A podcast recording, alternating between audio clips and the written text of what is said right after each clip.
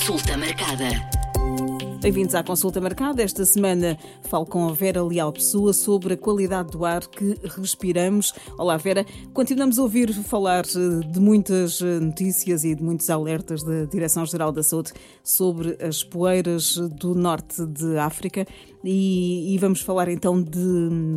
da qualidade do ar. É importante eh, falarmos neste tema e explicar, afinal, o que é a qualidade do ar que nós respiramos. Verdade, Mónica. Durante os últimos dias assistimos a uma massa de ar proveniente dos desertos do norte de África, portanto, uma massa de ar atravessou quer Portugal continental, quer o arquipélago da Madeira, o que provocou uma situação de fraca qualidade do ar. Importa esclarecer que, perante situações como estas, que acabam por ocorrer várias vezes durante o ano,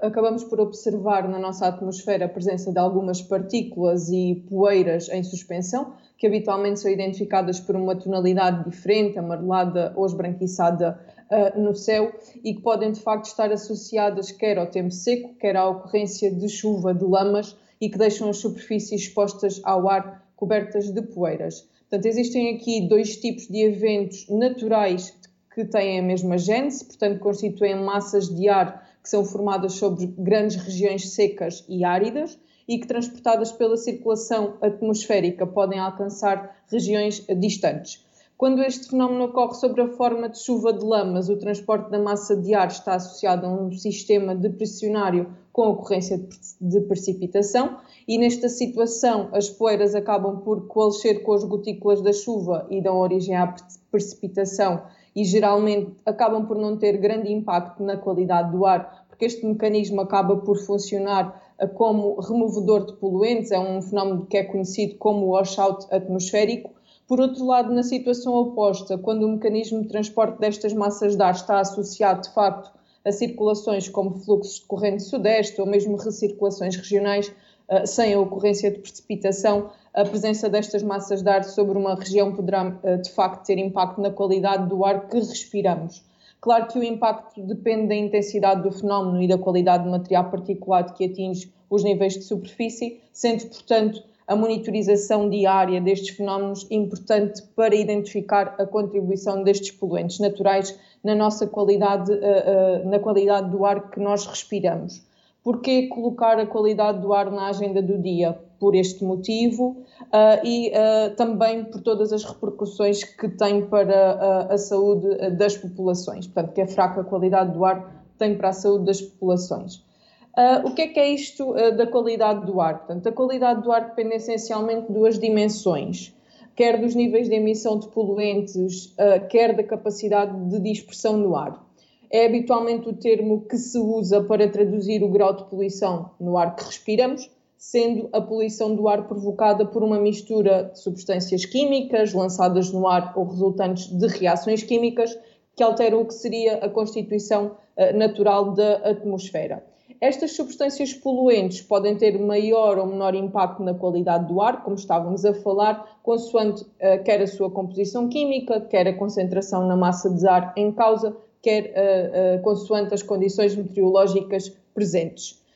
Considerar também que existem diversas fontes de emissores uh, dos poluentes atmosféricos, portanto, são numerosas, variáveis, que podem ser antropogénicas ou naturais, e se nós estivermos a falar das fontes antropogénicas, falamos, por exemplo, uh, da atividade industrial ou do tráfego automóvel, enquanto que fontes naturais temos como exemplo, por exemplo, as emissões provenientes de erupções vulcânicas ou fogos florestais de origem natural.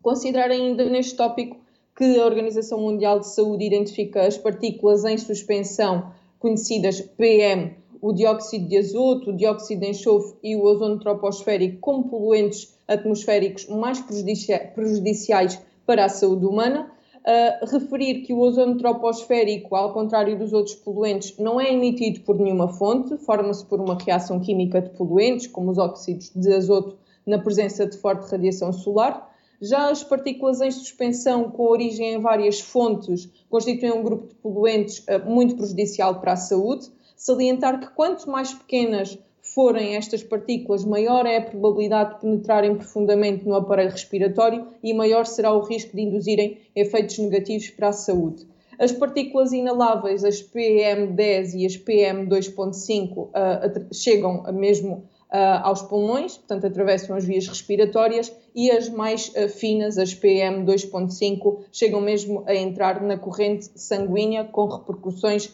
para a saúde das populações. O dióxido de azoto é sobretudo proveniente do tráfego rodoviário e nas grandes cidades é o principal responsável pela fraca qualidade do ar. Já o dióxido de enxofre atualmente não representa um problema para a qualidade do ar em resultado de várias medidas previamente implementadas, como por exemplo a redução do teor de enxofre nos combustíveis fósseis. Eh, em relação às poeiras do norte de, de, África, há dias em que eh, percebemos que elas existem, eh, porque os carros,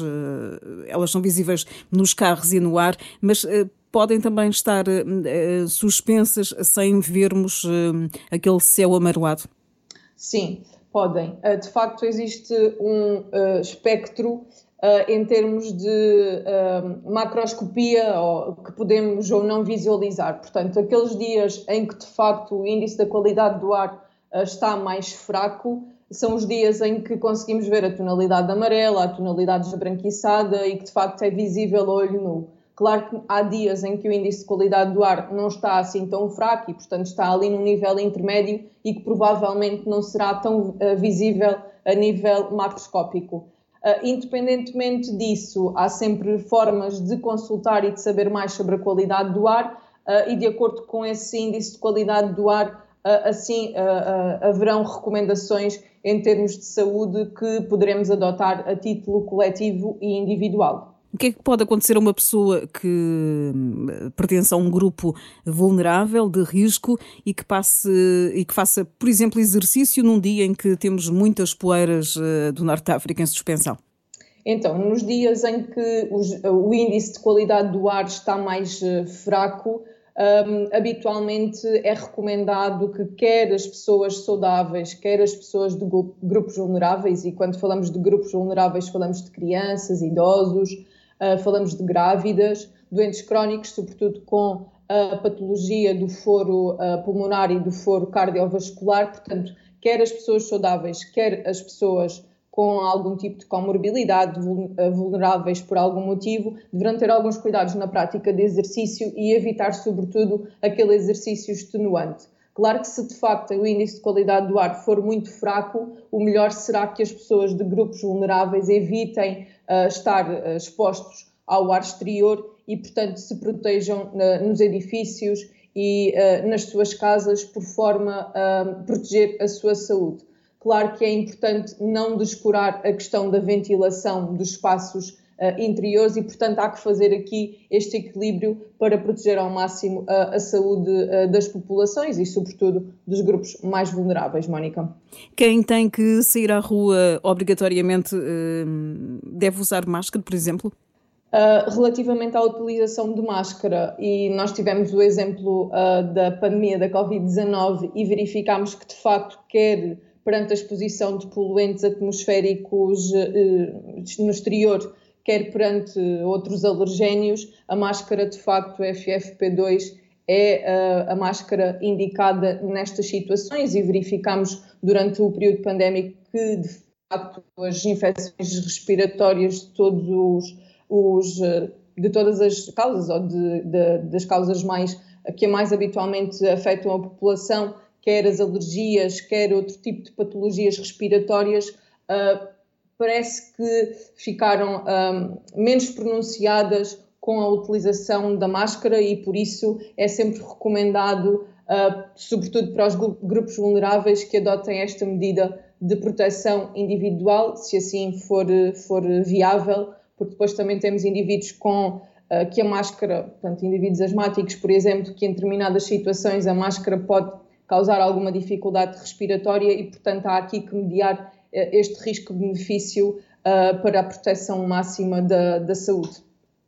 É, em relação aos efeitos que, que tem na nossa saúde, a, a falta de qualidade do ar, são efeitos que se podem verificar no imediato ou a médio e longo prazo? Uh, depende, Mónica. Pode-se, se nós estivermos a falar de uma exposição uh, de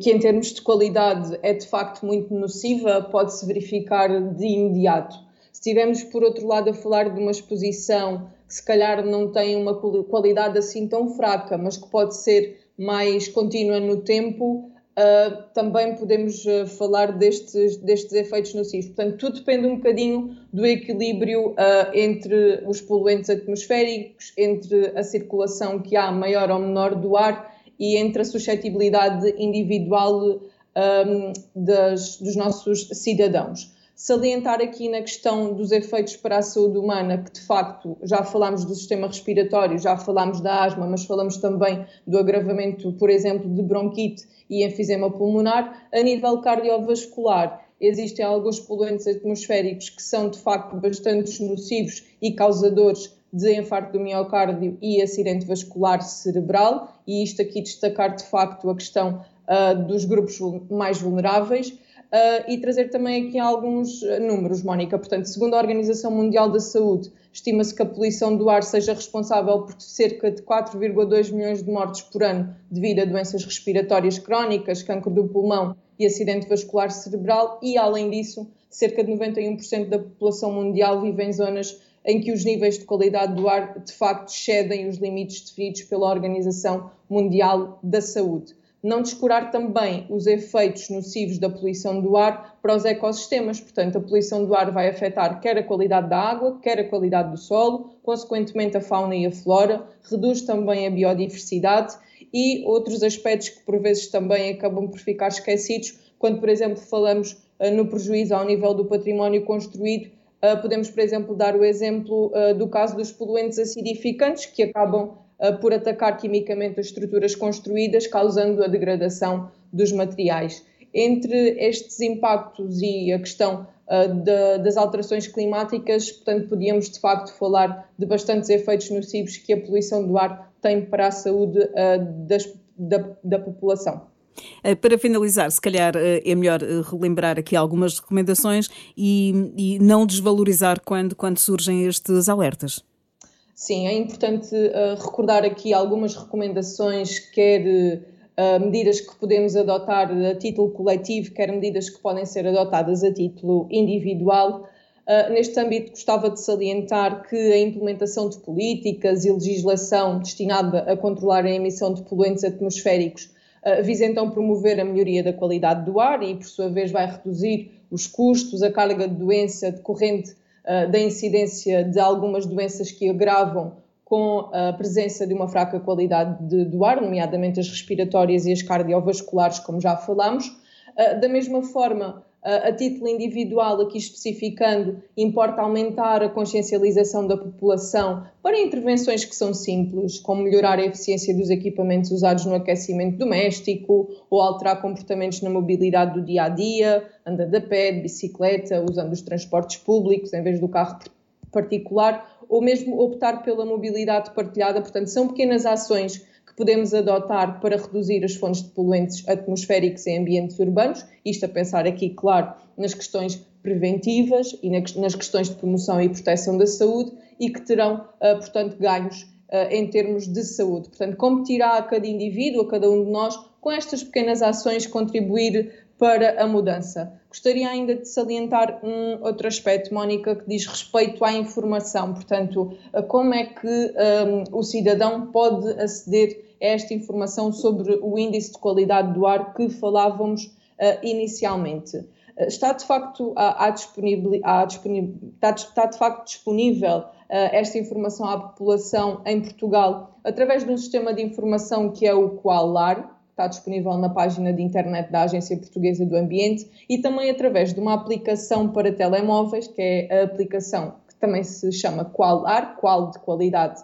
e AR, que fornece em tempo real uma panóplia de funcionalidades. E é mesmo muito útil e é user-friendly, portanto, dá-nos a previsão da qualidade do ar na localização onde nos encontramos ou numa localização de destino quer referente ao próprio dia, quer uh, referente ao dia seguinte, e também um, ehm, permite consultar avisos e conselhos de saúde em função do índice de qualidade do ar previsto. Portanto, esta ideia de termos acesso à informação sobre a qualidade do ar no próprio dia ou no dia seguinte, questões preventivas uh, muito importantes, nomeadamente em termos de recomendações para a saúde, e como a aplicação é bastante um, fácil de, de compreender, um, o índice escolar acaba por ser expresso numa escala de cores que se traduzem do nível muito bom ao nível mau, portanto, do verde ao vermelho, um, e uh, de acordo com essa escala de cores, uh, é mesmo, uh, são mesmo transmitidas algumas recomendações das quais já falámos aqui hoje, Mónica. É consultar a aplicação e, e saber, afinal, qual é a qualidade, a qualidade do ar que estamos a respirar. Consulta marcada.